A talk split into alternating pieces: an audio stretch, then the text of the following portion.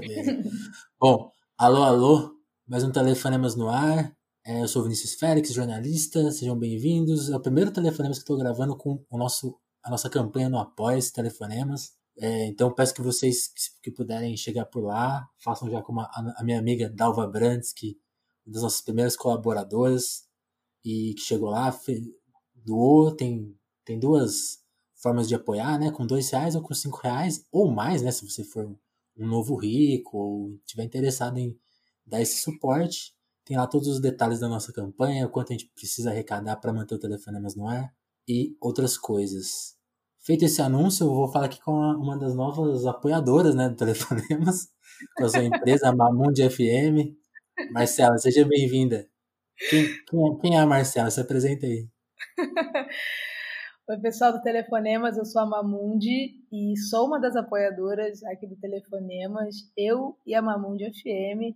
Tenho 33 anos, sou produtora musical, cantora, diretora criativa e compositora. Diretora criativa que eu sei que tá nome na moda, eu adorei adotar também.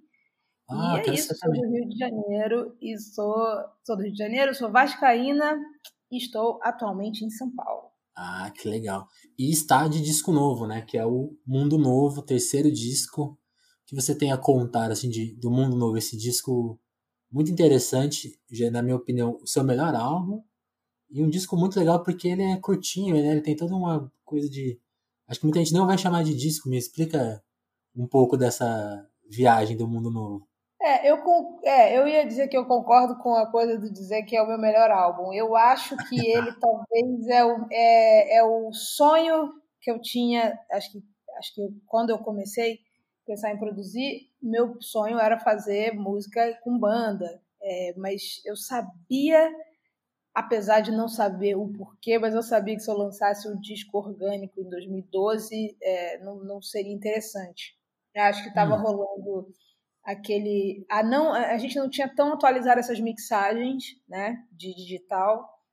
Então só as mixagens gringas que, né, que sempre chegaram nesse lugar tipo os play e as bandas que foram se digitalizando no som. E, eu acho que o Brasil tem um padrão de som muito específico e muito especial também né uma qualidade bizarra.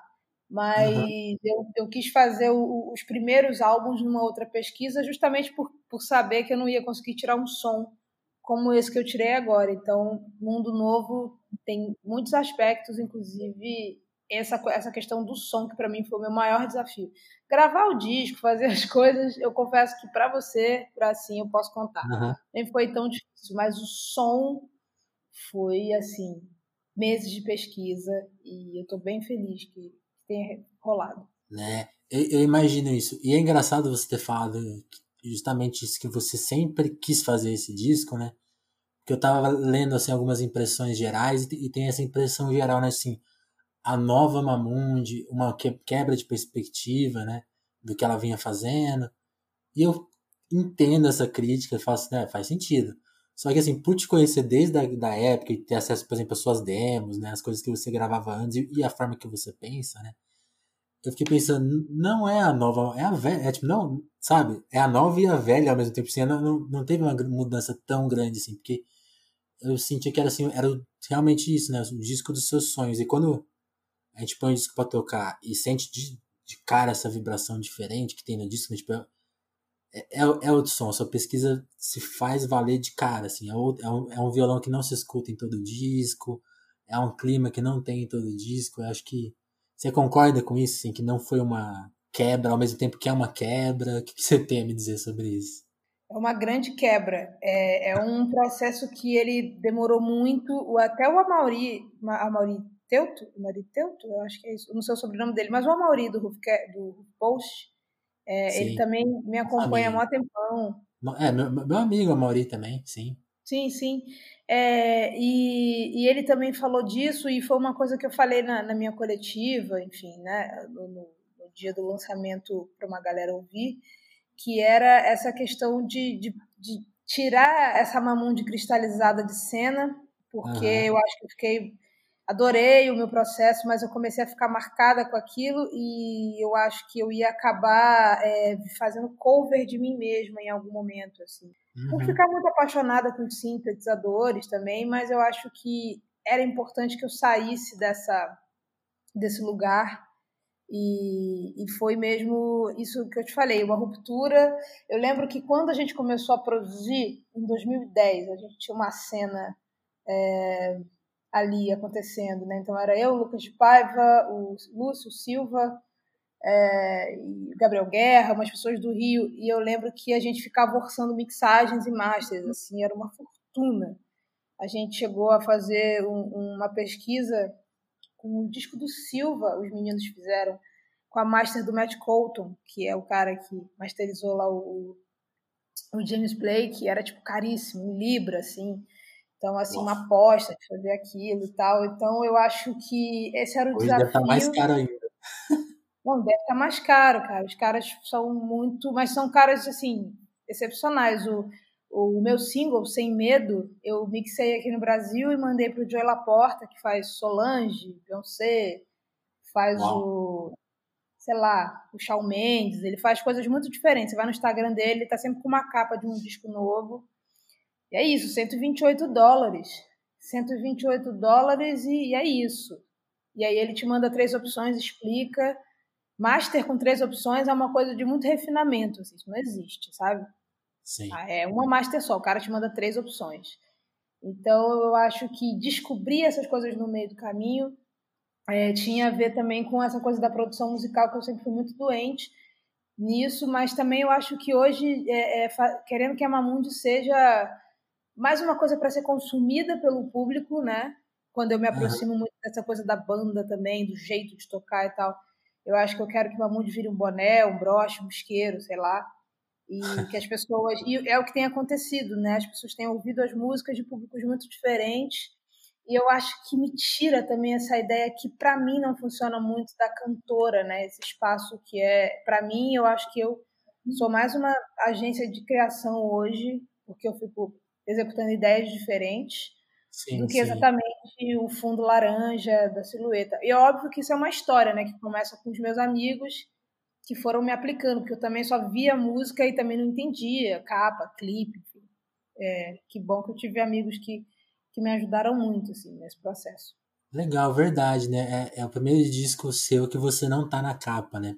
Dos discos, né? Tem os EPs ainda, mas tem isso, né? É uma arte que, aliás, de quem que é a arte? Que, é, que conta a história da capa? É uma capa muito bonita. É Essa pintura, é a capa né? do Gabriel Kempers é, junto com a Nicole Tomasi, eu tinha pensado muito nessa transição de, de mundo novo, porque para mim teve um momento da minha vida. Eu sempre gostei muito de ler, aprendi a ler sozinha, né, com os meus pais ali me dando uma força, mas eu sempre gostei muito de quadrinho, desenho e tal.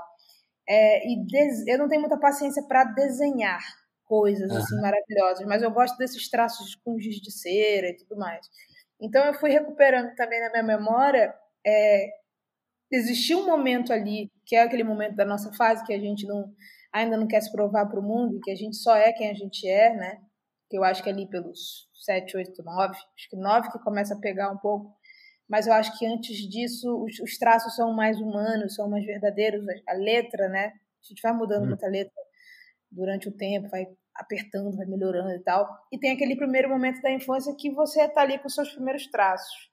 Então, isso que eu pedi é, conversando com o Gabriel e com a Nicole, e eles me fizeram três opções de capa, e aí eles foram contando as histórias do disco, e aí foi uma pira mais deles. Eu tinha pensado só na coisa da, da questão do, do giz de cera e da aquarela, assim, né?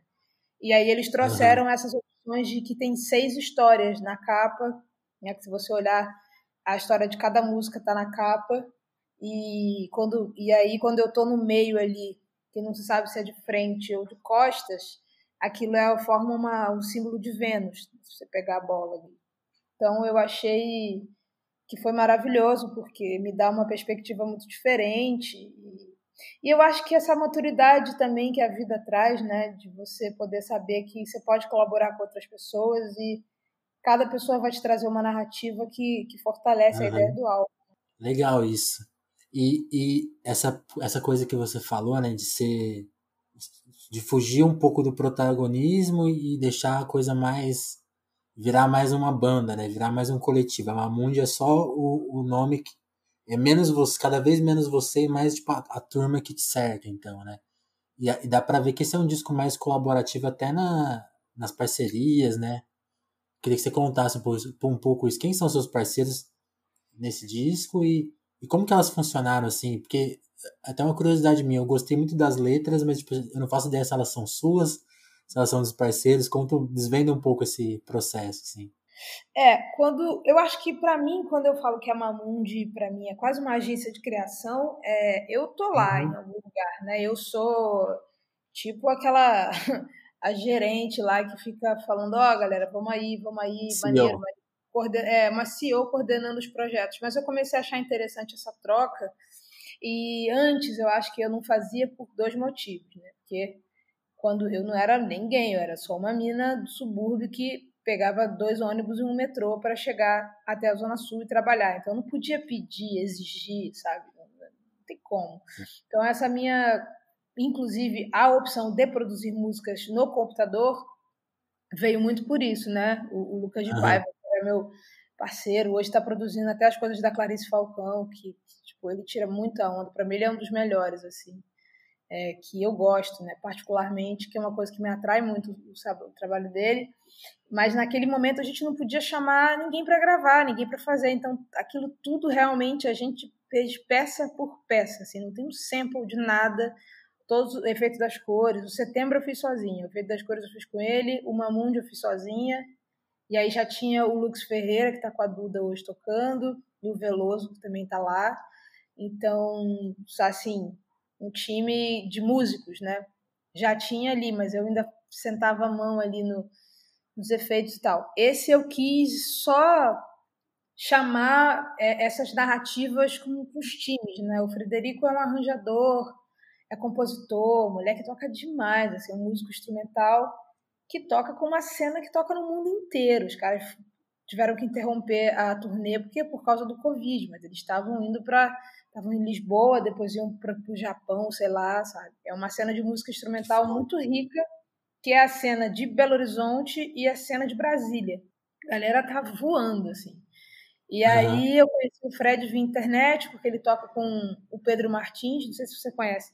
É um guitarrista que foi campeão do Festival de Montreux, ele tem 25 anos, é um dos melhores do mundo, e ele é daqui do Brasil e é de Brasília. Toca com o Jacob Puller, e aí eu fui conhecendo essas pessoas, falei, cara, como assim, sabe? E aí descobri que o Fred era é brasileiro. Cara participou do disco do Thundercat? Sim, Pedrinho. Ah, tô ligado. ele, é muito, ele é muito incrível, assim, e eles tocam juntos, né? Então eu falei com, com. Entrei em contato com o Fred e fui entendendo a cena dele. Porque eu tinha duas opções, né? Eu já estava querendo fazer coisa via Instagram, tipo, chamar músicos diferentes para fazer, ou montar uma banda uhum. E ter esse contato. Então foi bem foda. O Felipe Continentino é batera, o Felipe Coimbra é guitarrista, que eu, eu conheci na internet também lá do Rio. É, eu acho que toda, toda a galera, o Lux também veio desse rolê, o Veloso já conhecia, mas eu curto essa coisa de descobrir pessoas, assim, sabe? Porque Sim. a gente vai descobrindo pessoas muito diferentes e com coisas que. pessoas mais novas, sabe? Que estão sacando outras coisas também. E aí foi lindo esse trabalho, cara. Uma galera que toca muito bem. O João Millier que fez a mixagem desse disco, que, né, se, se assim, o disco tá lindo sem mix, posso te mandar depois sobre. Com o mix, ver. ele fica um sonho, né? Com a master, ele brilha e aí ele vai para as plataformas e perde um pouquinho de qualidade. É, e aí a gente fica nesse, nesse, nesse deslumbramento, assim, de chegar num resultado que foi interessante. Então, todo, esse, todo o processo do disco ele está realmente costurado por muitas pessoas, assim, né? E, sim, sim. é isso, capitanear uma banda pela primeira vez, assim, uma banda que eu gosto. A minha primeira banda era muito ruim. Coisas do começo, né? Mas aí, aí a, a minha outra curiosidade, por exemplo, você no dia que você, quer dizer, no dia que eu te, que eu te você tinha me mandado. É, essa história é, é engraçada, né? Você me convidou pra, pra ouvir o disco lá no dia que todo mundo ia ouvir antes. E aí, uhum. nessa coisa de, de ficar em casa, esse dia eu dormi, né, mais cedo e perdi a hora. E aí perdi a vez de ouvir o disco, né? Ali com vocês, né? E aí eu fui ouvir depois o disco, né? E na hora que eu ouvia o violão, na hora eu te mandei uma mensagem, falei, que, que som é esse, né? De onde você tirou esse violão? E aí você foi me contar que gravou com fita, né? Que, que tinha toda uma questão de gravar ali do silêncio. Tudo.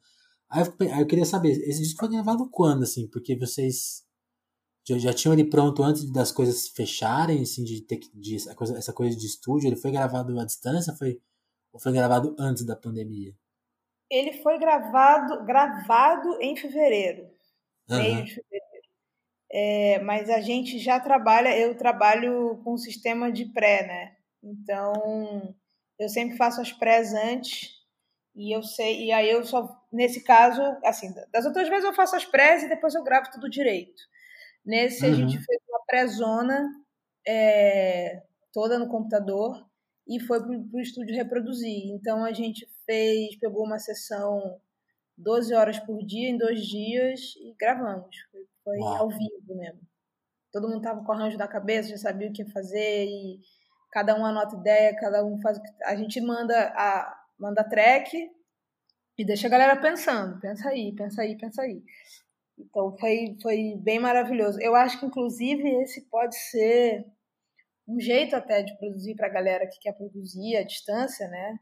Mandar é, mandar esse, esse arquivinho com uma prezinha, que geralmente a galera manda voz e violão, mas legal se você né, quiser produzir, quiser que as pessoas toquem assim remotamente, pode ser uma boa. Então a gente fechou ele em fevereiro total e aí fiquei de março, março e abril mixando, dois meses pensando. Entendi, entendi. Ah, então foi no foi no meio do caminho, então, né? Foi, foi no meio do caminho. E, Mas ainda não tinha esse rolê de pandemia do jeito que tava sim, a loucura, sim. não. Tava tipo sim. prezinha, sabe? Meio estranho tudo. Sim, sim. Eu queria que você falasse um pouco, um pouco das letras, né? Assim, eu separei assim as. Acho que a primeira que chama atenção, né, é, é, é Nova TV, que você já fala ali desse, desse ambiente, né? E é engraçado, né? Porque a, a Nova TV ficou.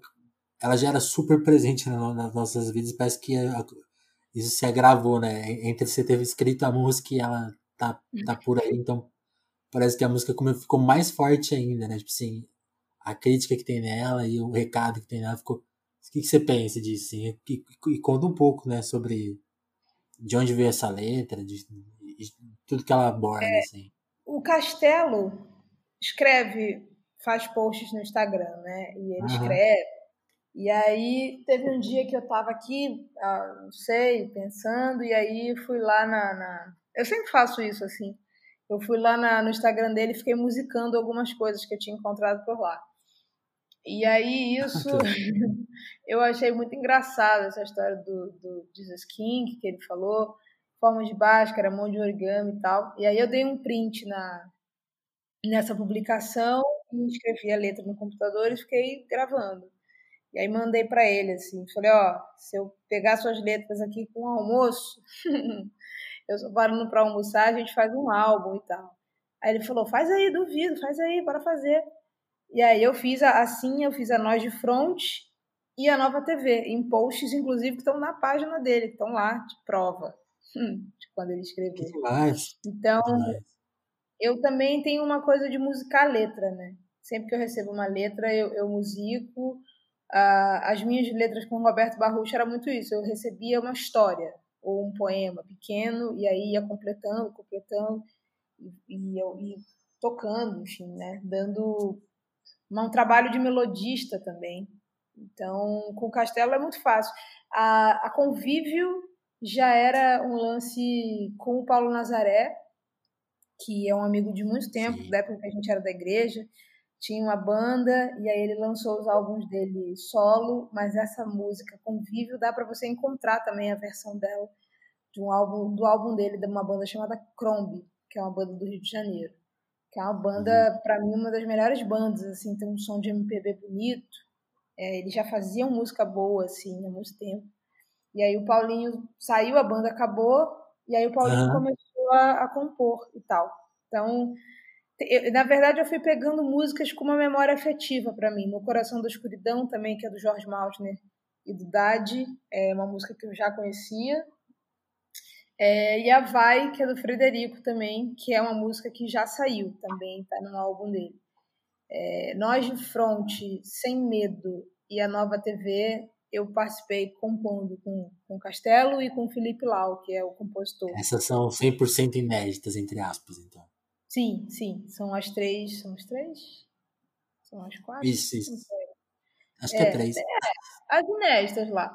Não sei de cabeça agora. Mas... Mas foi um trabalho bom. Em, em ah. algum momento também se expressar através da palavra era uma coisa que eu sempre gostei de fazer. As bandas que eu ouvia vinham muito desse rolê, né? Do Oasis, do Legião Urbana, do, sei lá, coisas que eu ouvia, assim, do Nirvana, uhum. é, do John Mayer. Comecei a sacar também que eu acho que o fato da, da, do, de eu ser contralto, é, de ter uma voz é, no meio da região, é, sempre me levou muito para ouvir vozes masculinas e vozes de banda. Então, Avril Lavigne, sei lá, até o Lady Gaga, quando ela foi para essa fase do Joanne, enfim. Eu acho que foram umas referências de, de arranjos com instrumentos elétricos, né? Que, que me ajudou muito, assim, a, a pensar nessa estrutura. Então, foi uma... Para mim foi um bom momento cantar outras coisas, levar uma mensagem na palavra. Eu acho que os outros álbuns eu estava mais produzindo e dando umas imagens, assim como as frases. É, mas esse processo de, do mundo novo foi realmente diferente assim de todos os outros. Sim, sim, é, é verdade. É, é, são menos imagens e mais mais cenas, né? Histórias assim mais fechadas em si, né? Talvez. Porque eu tinha separado justamente Convívio que você comentou, né? Que é uma música que, que é outra música que nesse, nesses tempos ganha outros significados, né? Essa importância do convívio, né? E, é, essa imagem, né? Um, de você se ver no outro e se descobrir, né?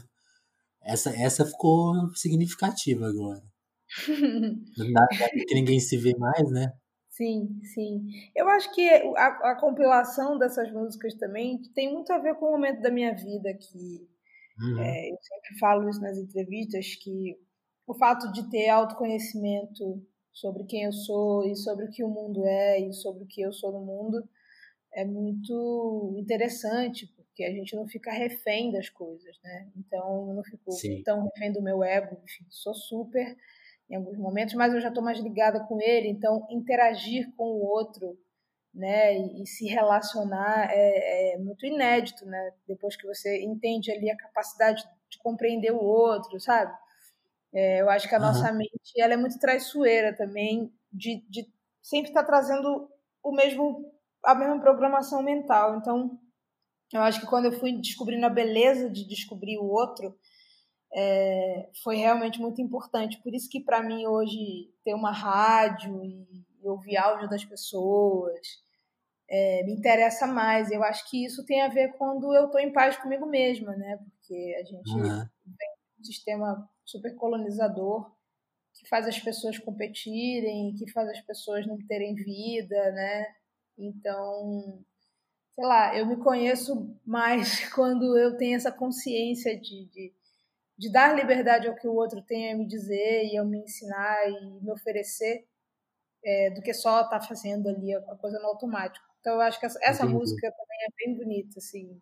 Eu gosto muito dela, acho que ela fala muito comigo. Ela, ela, ela, é, ela é muito bonita, sim. Aí, uma coisa que. Eu, eu, eu queria depois falar desse assunto que você mencionou nessa resposta. Mas antes eu, antes eu quero perguntar da música do Dad e do Maltner que você resgatou, que é uma música bem obscura, né, deles, né? Tá num disco meio que quase que, tipo, acho que só saiu no Japão. Agora que tem streaming, tá, dá pra achar fácil, né? Mas Sim. eu queria que você contasse a história dessa música, porque ela é do. Ela não é muito conhecida, né? E, e você falou que ela tem, um, tem uma lembrança envolvendo ela, eu queria que você contasse, né? O Dad que é o, é o leãozinho, né? E, uhum. e, e, e, aí nessa pesquisa que eu tava fazendo, justamente, né, porque essa é uma música dele e do Caetano, né? Ou pelo menos o Caetano participa dela no disco dele. E aí e é engraçado, porque aí eu recuperei essa história pesquisando, né? E aí que eu, e aí que eu percebi, né, que Leãozinho não é só uma música em homenagem ao Dad, né? O Dad é baixista, né? E a, e a música tem uma tem uma linha de baixo toda especial. Eu fiquei pensando, olha, tem um essa música tem outros recados que a gente nem pega. Mas Pô, eu só queria eu só eu queria comentar isso. Olhada, vou dar uma olhada nisso. Não, tem, tem uma versão que é só ele no baixo e o Caetano cantando, né? E aí, e aí que eu percebi, nossa, realmente, a, a linha, o fato da, da, música ter essa linha de baixo é por, talvez seja por ele, por ele ser baixista, né? Fiquei imaginando. Tem, um dia tem que perguntar isso ao Caetano. Aliás, Caetano, se estiver ouvindo aqui a gente, ó, participa aqui. Mas conta a sua história, conta a sua história com essa música. É, eu conheci o Dade, eu conheci o Liminha no Circo Voador, trabalhando lá. Liminha ia lá fazer. Tava indo lá direto, tava rolando o show da Ana Canhas na época uh, e da Maria Gadu, enfim, elas, em 2009 era uns discos mais assim, bombados, estavam saindo esse, estavam saindo outras coisas. Então eu tava sempre vendo essa galera lá no circo, trabalhava lá, né, de técnica de som.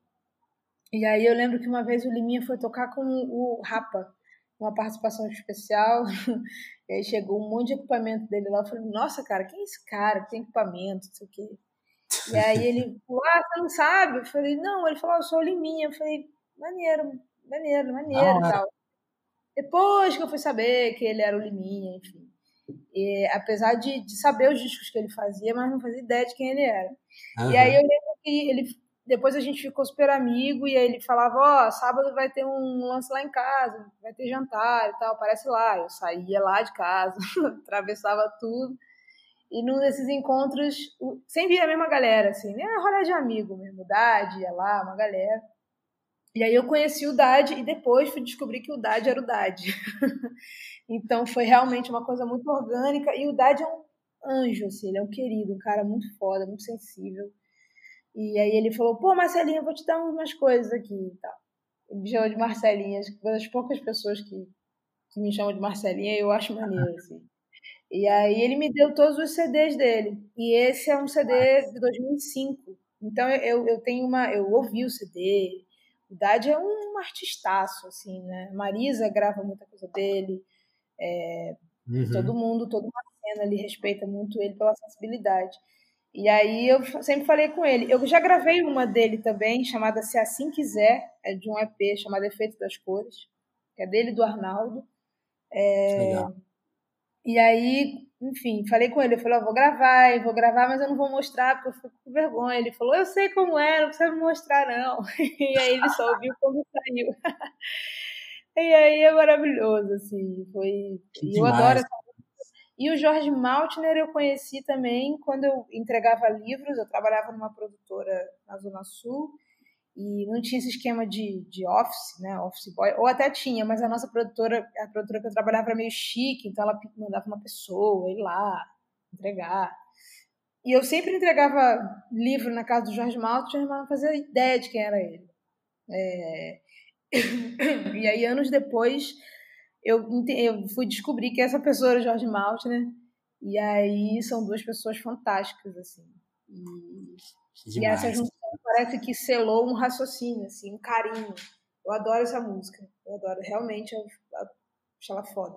Não, é demais, demais a história. Que legal que ele é tão querido assim, né? Eu, eu, eu falei aqui dele, do fato da, da, do Leãozinho ser uma música em homenagem a ele, mas é bom mencionar, né? Ele tocou, ele toca com quase todo mundo, né? A Marisa, tocou com o Caetano, tocou com a tocou na, acho que ele é da formação original do Barão Vermelho, né? Acho que é isso. Posso ele estar muito é enganado. é do Novos Baianos. Ele Também fez é. A primeira versão original, né? A versão deles. Tocou com o Benjor, primeira turnê do Benjor, eu acho que ele tava. Ele tá em todas, assim. Fez tribalistas.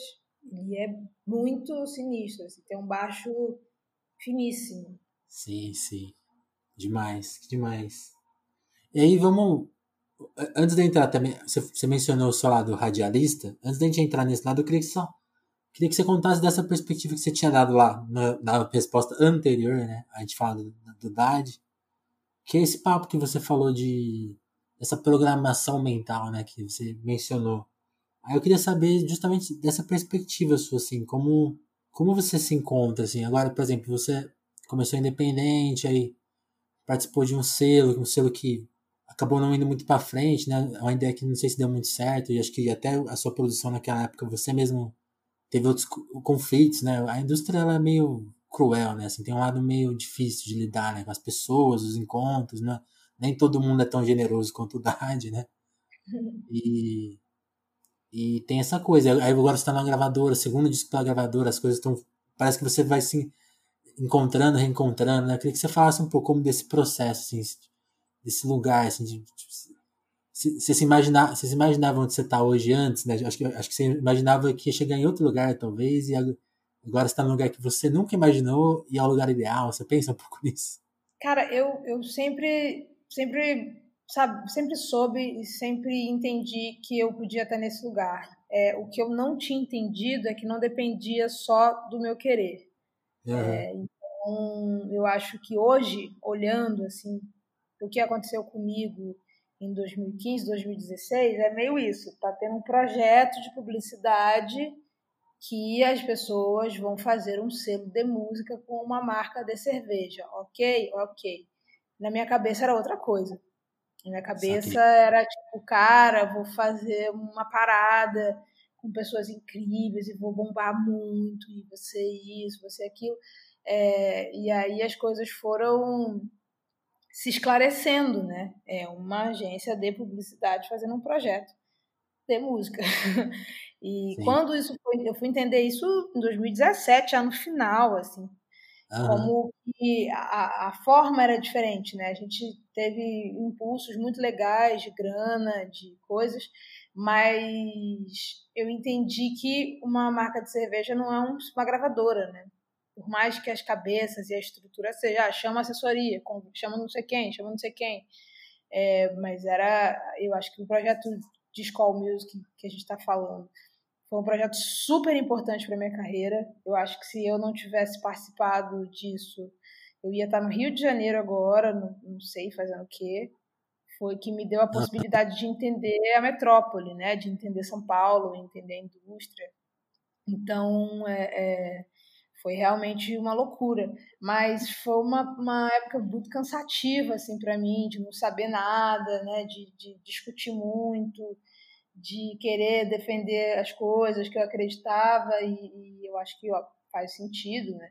É, eu e Miranda, por exemplo, a gente brigava muito, mas a gente se gostava muito, assim, um respeito um pelo outro, assim, né, profissionalmente, pessoalmente até, é, no sentido de tipo assim, cara, eu via você na televisão falando que a gente tem que entrar numa, eu estou entrando numa, sacou? E, você que mandou, né? É, tipo assim, fui defendendo os meus direitos, as minhas escolhas. Eu acho que todo mundo que passou pela minha vida é, sempre quis é, fazer alguma coisa comigo no sentido de, ah, vamos melhorar para dar certo logo, sabe? Eu entendo isso, super entendo. Uhum. Próprio Liminha, que é, tipo, super amigo, assim, tipo, cara, vamos produzir um disco. Eu falo, cara, mas eu não gosto desse som, quero ter um tempo e tal.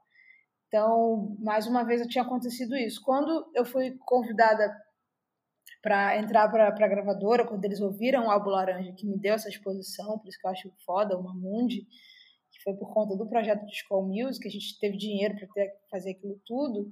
Quando eu fui para fazer essa primeira jantar com a Universal, eu falei, cara, é a hora de eu estar numa empresa, né?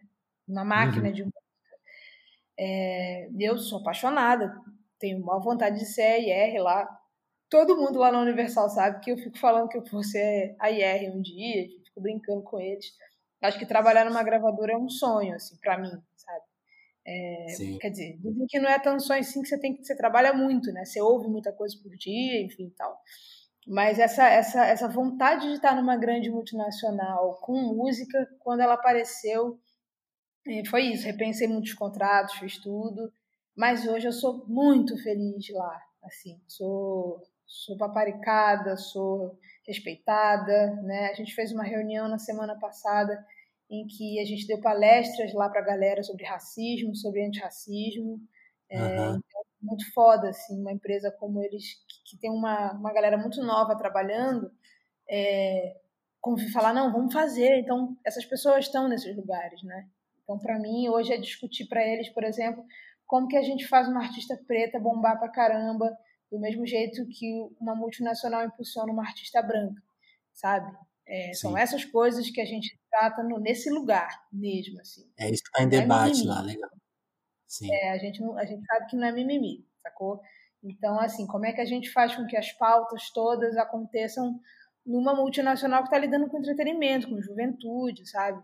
Então, para mim, tá lá é um aprendizado e só melhora, assim, né? Eu acho que eu fui entendendo muita coisa com eles, assim, que eu não ia que eu não ia chegar no raciocínio sozinha, né? E aí é a coisa do convívio, né?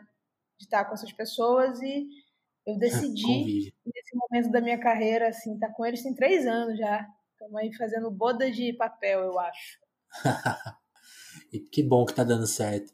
E eu acho muito interessante isso, sabe? Porque quando você menciona que, por exemplo, você não sabia o que aquele projeto significava, eu fico pensando até no, na minha visão da época. Eu, porque a gente, enfim, tá em, tá em trabalhos diferentes, né? Mas tá, tem mais ou menos a mesma idade, mesma, as mesmas perspectivas até. Por exemplo, eu, eu tinha a mesma visão que você tinha, tipo, ah, aqui, agora vai, né? Tipo, tinha essa ideia, né? Tipo, que, que, que existia esse momento, agora vai, né?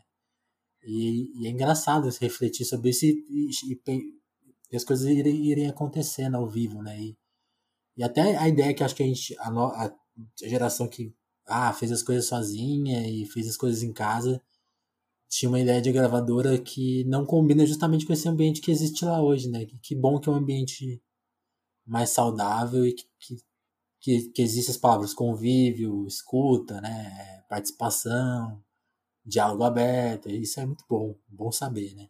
É isso, não é, não é um mar de rosas, né? Porque você está lidando com seres humanos diferentes, Sim. né? Mas as oportunidades que a gente tem hoje, eu, a, as Bahias da Cozinha Mineira, por exemplo, o Projota, que, que rolou pra caramba, né? Eu acho uhum. que o ideal é a gente descobrir jeitos de ter artistas diferentes, de fato, no mundo, né? É, a gente fica sendo catapultado para essa imagem americana de padrões, né? E eu me pergunto muito, e, e para mim não é mais um desafio, né? Mas já foi muito desafio de imagem. Quem eu sou e quem eu sou para os outros. Eu boto um vestido, eu boto uma roupa, eu faço não sei o quê, eu uso maquiagem. Isso numa luta interna de desconstrução e construção sobre poder fazer a minha música. E hoje em dia eu acho que as pessoas estão entendendo melhor é, que dá para ser uma artista diferente. Nem todas as pretas são iguais, nem todos os artistas são iguais. E eu uhum. acho que uhum. quando a Universal aposta em entrar numa com o meu trabalho e falar, ah, produz lá, a gente só precisa receber nas datas, certo? Certo. Então, isso comigo, com as Bahias e com a galera. E tem também um mecanismo padrão que é: a gente tem uma, uma pessoa que a gente acabou de contratar que adora cantar, vamos chamar os produtores e vamos montar. Então, eu acho que se cada pessoa entende ali o seu processo, é melhor, né? É óbvio que é uma empresa, não dá para sonhar. Vocês têm que bater meta, sabe? É uma empresa. Mas é divertido estar tá fazendo música, coisas... assim. Oi? Não, não, sim, tem as coisas. E eu gostei muito disso que você falou, assim, tem, tem essas, esse lado, né? Mas e, e, acho mais importante assim, se eles querem achar alguém que vá se encaixar na, em certos modelos, que, que essa pessoa faça isso, né? Você é, é outro rolê e seu rolê é respeitado, e, e assim vai, né? É, e, e, e, um momento que foi maneiro, assim, que quando eu fui indicado ao Grammy, eu lembro que eu fiquei em choque aqui, não entendi, fiquei em silêncio, me deu um mudo na, na mente e tal. E aí depois a Raquel Virginia me ligou gritando, e aí eu destravei quando ela me ligou gritando, amiga! E tal. E aí a gente foi para Las Vegas. Só que eu lembro que eu fiquei, cara, como é que eu vou, como assim vou para Las Vegas? Não tenho dinheiro, não sei o quê. E aí um uhum. dia depois a galera falou, não, a gente, a gente vai pagar as viagens, o hotel, as áreas de alimentação, a gente tem uma uma semana de coletiva lá, a gente vai, então eles mandaram, linkaram a gente com Deezer, com Apple Music, com Spotify, com programas locais. Então, assim, é trabalho. E, e é legal também você estar tá num lugar que te dá esse suporte, assim, sabe? Sem dolinha para você ficar ali de boa, comer e trabalhar, e é isso, sacou? É, ninguém tá se enganando, todo mundo se respeitando. E no dia da premiação, tipo, lá as limusines e o hotel que a gente ficou, tipo, incrível. É, eu acho que essas coisas, é, você fala, pô, tô trabalhando, né? Tô numa indústria que, que funciona. Muito dinheiro envolvido, né? Muita, muito entretenimento envolvido. Mas eu acho que essas, esse suporte para mim que que tem uma história, né, da onde eu venho e tudo mais, isso para mim são grandes conquistas, assim, que eu me divirto muito, fico muito grata, assim, por não ter desistido e por, em algum momento, tomar as decisões, né, que eu tive que tomar uhum. uma decisão, assim. E não ia ficar me irritando com o contratante, respondendo e-mail em punho, sabe? Quando o contratante está apoiando você e quer te dar dois mil reais de cachê. Hoje em dia isso não existe mais. Assim. É alguém que vai fazer, que vai explicar para um contratante que não existe isso. Então, é, são, são aprendizados, né? São muitos Sim. aprendizados e relacionamentos, assim. Num, num, país que muda e que a arte ela é tão abstrata que é muita possibilidade, né? Então, a gente fica sempre criando Sim. coisa nova, pensando em coisa nova. É, eu, fico, eu não tinha pensado nesse, nesse lado, né? Quando você apareceu e eu, era outro, outro momento, né? De, do Brasil, né? De cultura, né? É, é engraçado pensar que a gente está nesse momento agora, né? Engraçado não, né? Meio trágico. É, é horrível. Mas é isso, assim, né? Eu, eu entrei numa época de SoundCloud, não tinha Instagram, não, não tinha essas coisas. Eu tava, uhum. fui ali, a galera hype curtiu e tal, e talvez se eu tivesse começado em Marechal Hermes a galera da, de classe média não ia, não ia consumir isso, né? Porque o hype tem essas coisas, né? Quando, quando, quando ele pega lá de cima, ele curte, depois ele se afasta. Então eu peguei essa, essa bola quicando lá da música ir para o SoundCloud, ir para os jornais e para os blogs. E isso também deu uma, uma visibilidade que foi interessante, assim, né? Hoje em dia, quando eu vejo uma pessoa fazendo um cover meu, tipo assim, gravando benzão, um vídeo bonzão, eu falo, cara, a galera tá muito adiantada, né? E é bem foda isso. que bom, que bom. Eu ia te perguntar da rádio, mas ah, surgiu outro assunto que eu acho importante a gente destacar. Tô, tô adiando esse assunto. Mas você falou seu, de onde você veio, né? Eu queria que você contasse um pouco, porque vamos, vamos é, supor que nem todo mundo te conhece tão bem ainda quem está aqui ouvindo a gente, né? Então eu queria que você contasse, e até isso que você mencionou, né? Da, que você agradece nunca ter desistido, né? Que, que, que, momentos foram assim mais complicados, né? E, e, como eles se relacionam com o lugar que você veio, com as coisas que se passou, né? Os trabalhos que você teve que enfrentar antes de poder viver de cantar, né? Cara, é, eu vim de Marechal Hermes, vim de uma criação cristã, Sou filha adotiva, fui adotada aos nove e comecei a tocar na igreja. Então, uhum. essa relação com música é muito de muito pequena, essa responsabilidade de acordar e domingo de manhã ir para a igreja e tocar no culto de manhã e fazer o culto da noite, terça-feira e quarta-feira e sexta-feira. Essa foi a minha vida por muito tempo, até 2000 e sei lá, 2009 eu estava 2009 eu estava fazendo isso. Uhum. É, e depois era, era isso, comecei a trabalhar no circo voador, carregando cabo e coisas, na praia, fazia muitos eventos, e aí fiquei 11 anos fazendo isso, né? Acabei me profissionalizando em técnica de som, mas nunca estudei também, nem música e nem som. Muito na, na raça, aprendendo, enfim, lidando com equipamento diferente, com coisas diferentes, com banda diferente, com tudo. Que é, é uma faculdade, né, por si só. Nossa, uma faculdade imensa, assim, né? De, de receber e-mail da Cat Power agradecendo, sabe? Você criar um relacionamento com as pessoas e que ficar demais. amiga de músicos. É, é bem foda. É, e aí, mas era isso, era um rolê que ele tem um teto, né? Fazer som, uhum. ser técnico de som, é, é, para mim, que queria fazer música, foi um teto que, que bateu, assim, né? Muita gente foda que faz som e que pilota som ao vivo e tal, mas eu queria fazer música. Então, em 2010, pedi demissão do circulador, né? Aí fiquei uns meses assim trabalhando de assistente de estúdio do Liminha, participei de uma gravação de um disco do Erasmo Carlos de 2009, fui pegando outros trabalhos assim. Trabalhei acho que um tempo na DEC, não lembro agora, com o Rafa, muito rápido.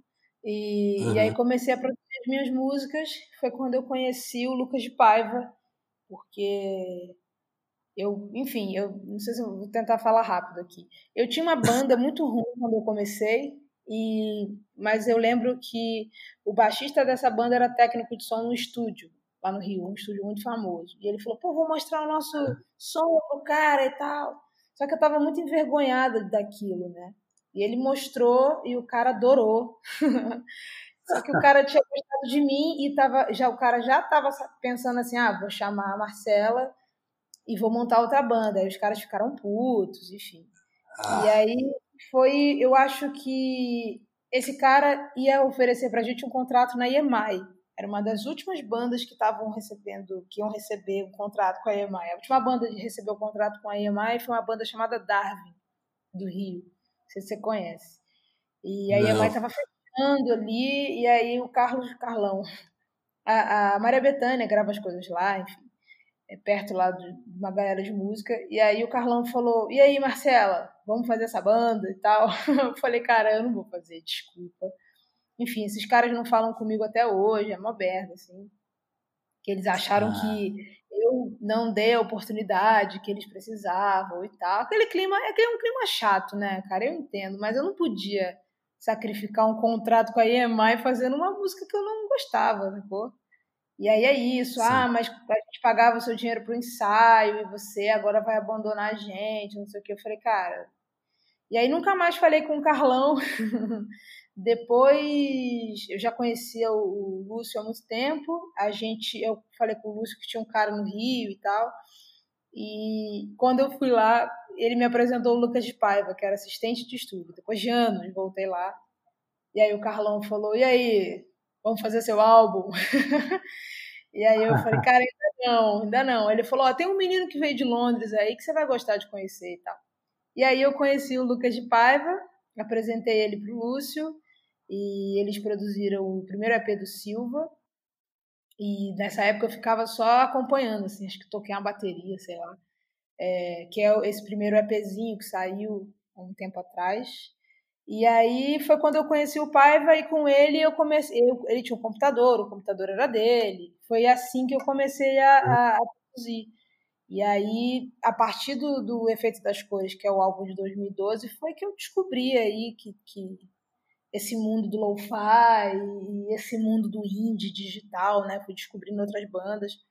É, a gente trocou muito, assim. E o Paiva era muito isso, ele não tocava nada, eu tocava, então a gente foi descobrindo maneiras de converter os instrumentos orgânicos para os digitais.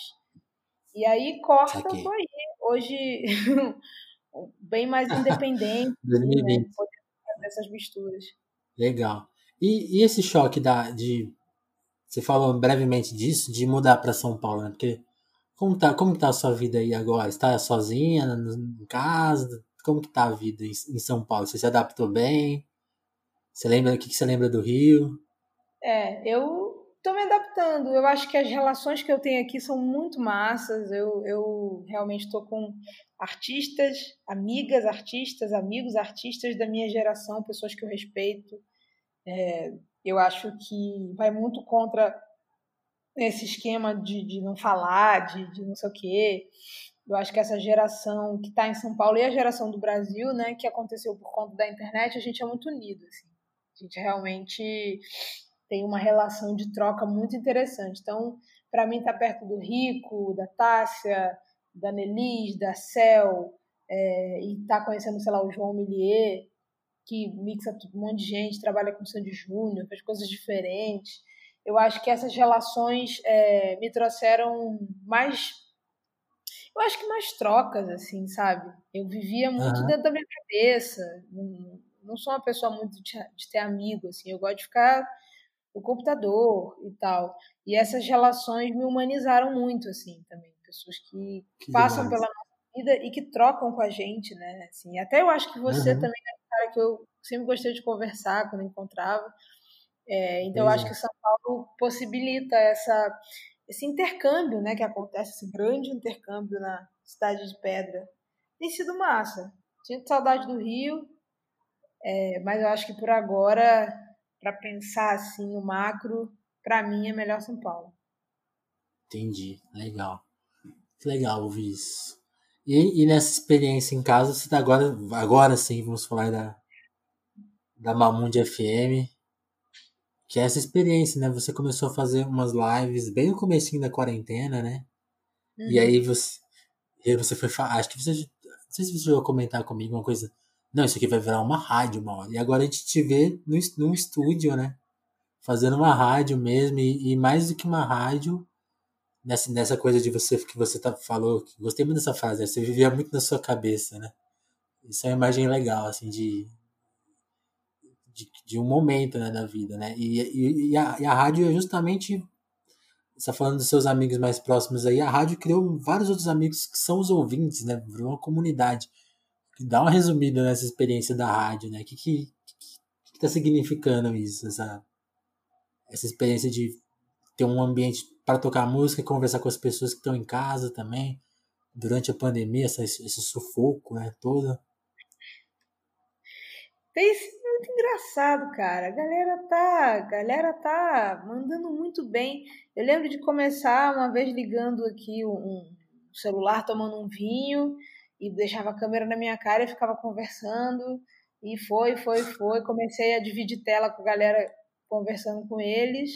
E uhum. quando eu vi, a gente já, eu já tinha, achei um pedestal que alguém deixou aqui em casa, comprei um suporte de celular, comprei um mixer de, de celular e comecei a botar música na internet, assim, né? Comecei a botar. Para mim, é, parece que tudo que eu faço, assim, para mim é muito uma coisa de ter que começar do zero, assim, sabe? Então, Sim, essa parada tem, tem muito. Assim, uma placa, compro um negócio, boicote, não sei se vai dar certo isso aqui. E aí descobri que dava para abrir o Instagram pelo desktop, né, pelo computador, e aí disparo os áudios das pessoas e elas falam. E é maravilhoso. É maravilhoso, porque eu nunca sei o que, vai acontecer, nunca sei o que vai vir, mas eu descobri que eu tenho fãs inteligentíssimos e pessoas muito fodas. Isso pra mim foi tipo assim. Foi foda de descobrir, cara. A galera é muito foda. Realmente, a galera manda muito bem. A gente do Brasil inteiro, a gente não tem ideia, cara de, de como as Do pessoas... alcance que tem, né? É, as pessoas são maravilhosas, cara. É muito lindo, assim. Muita gente do Nordeste, pra mim isso foi uma surpresa. E, e quais as principais histórias, assim, que você... Porque tem, tem isso, você começou a transmitir, aí toca música, troca uma ideia. E aí, por exemplo, eu fui fuçar nos links lá que, que você gerou, né? Uhum. A partir do... Tipo assim, tem uma comunidade que troca link, troca livro, troca ideia de filme, né? Tipo assim, virou uma rede mesmo, né? Mas até, até além disso, que, quais as coisas boas que você ouviu, que você guardou, assim, que, que te moveram de alguma forma?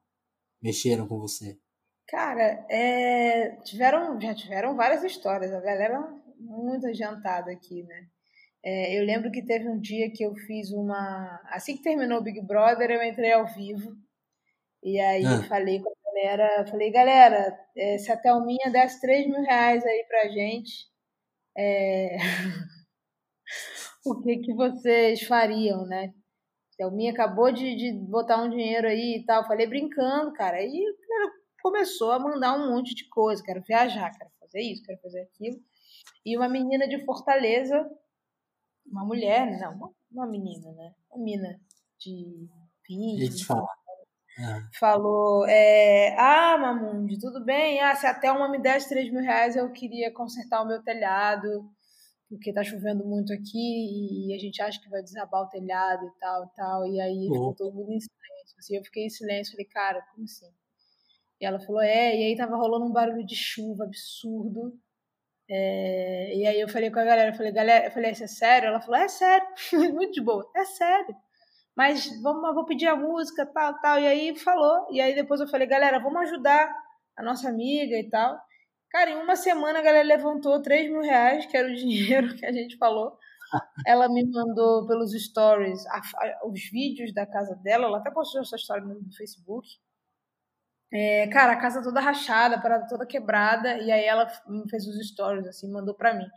Ó, esse aqui é o pedreiro, aqui tá o orçamento. E aí ela votou, sacou? Ela votou o telhado, então foi tipo assim, cara, não acredito, assim.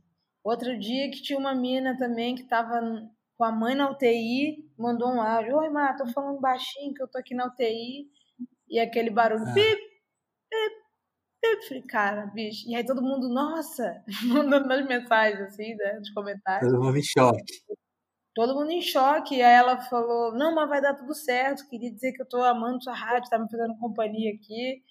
E eu vou pedir música tal, tal. Eu falei: ah, que susto.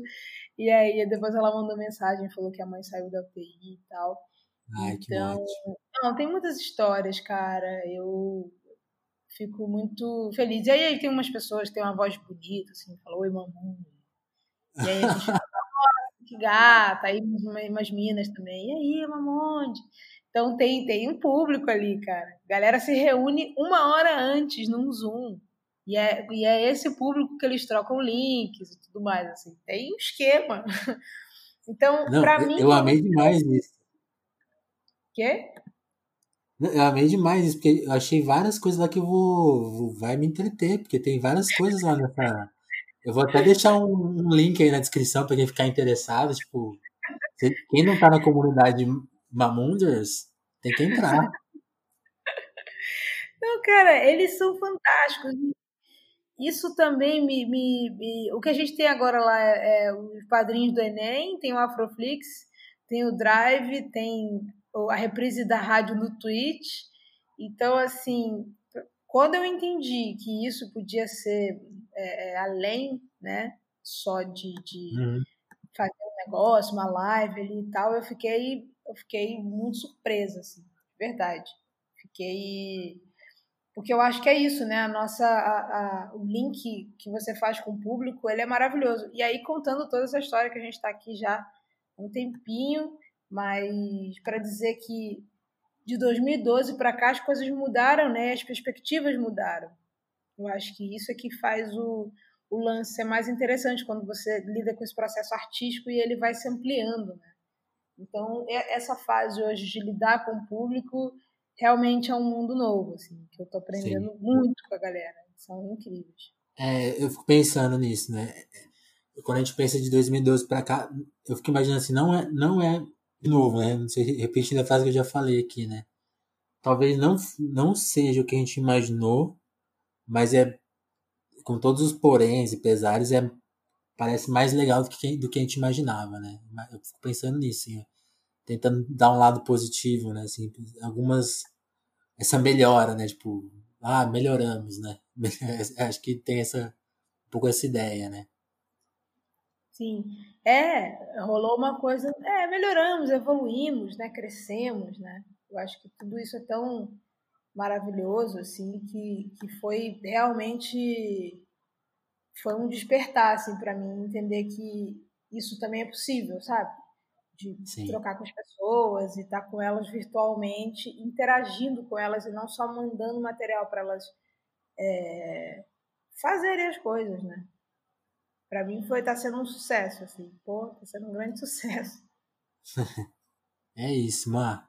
Mais, temos mais algum assunto em, em aberto? Cara, não, eu acho que acho que falamos, né? Conversamos aí e eu tô amando ficar vendo essa essa essas ondas aparecendo aqui no, no, no áudio. Tá para mim super rolou. Legal, legal. Que, que bom. Então, quero te agradecer, Mar, pelo tempo, pelo papo. E ficou em aberto, né? A gente, a gente conversou de você se Será que a gente consegue apresentar aqui no, no, ao final dessa edição uma versão exclusiva de alguma coisa? Ou não? uma versão exclusiva? É, cara, eu posso dedicar para vocês aqui. Uhum, vamos. eu não estou muito dedicar hoje, não. Ah, tá, achei. Eu vou, não sei se, eu, se vai sair tão perfeito, mas você falou tanto do, do lance do violão que eu acho que eu ah. tenho ele aqui. Deixa eu ver que não está aparecendo? Eu queria mostrar para vocês aqui o, o, violão de nó de fronte, mas eu acho que eu posso mandar esse arquivo para você e aí você mostra para a galera no fim dessa edição. Eu Beleza, um fica de bonus track. fica de bonus track.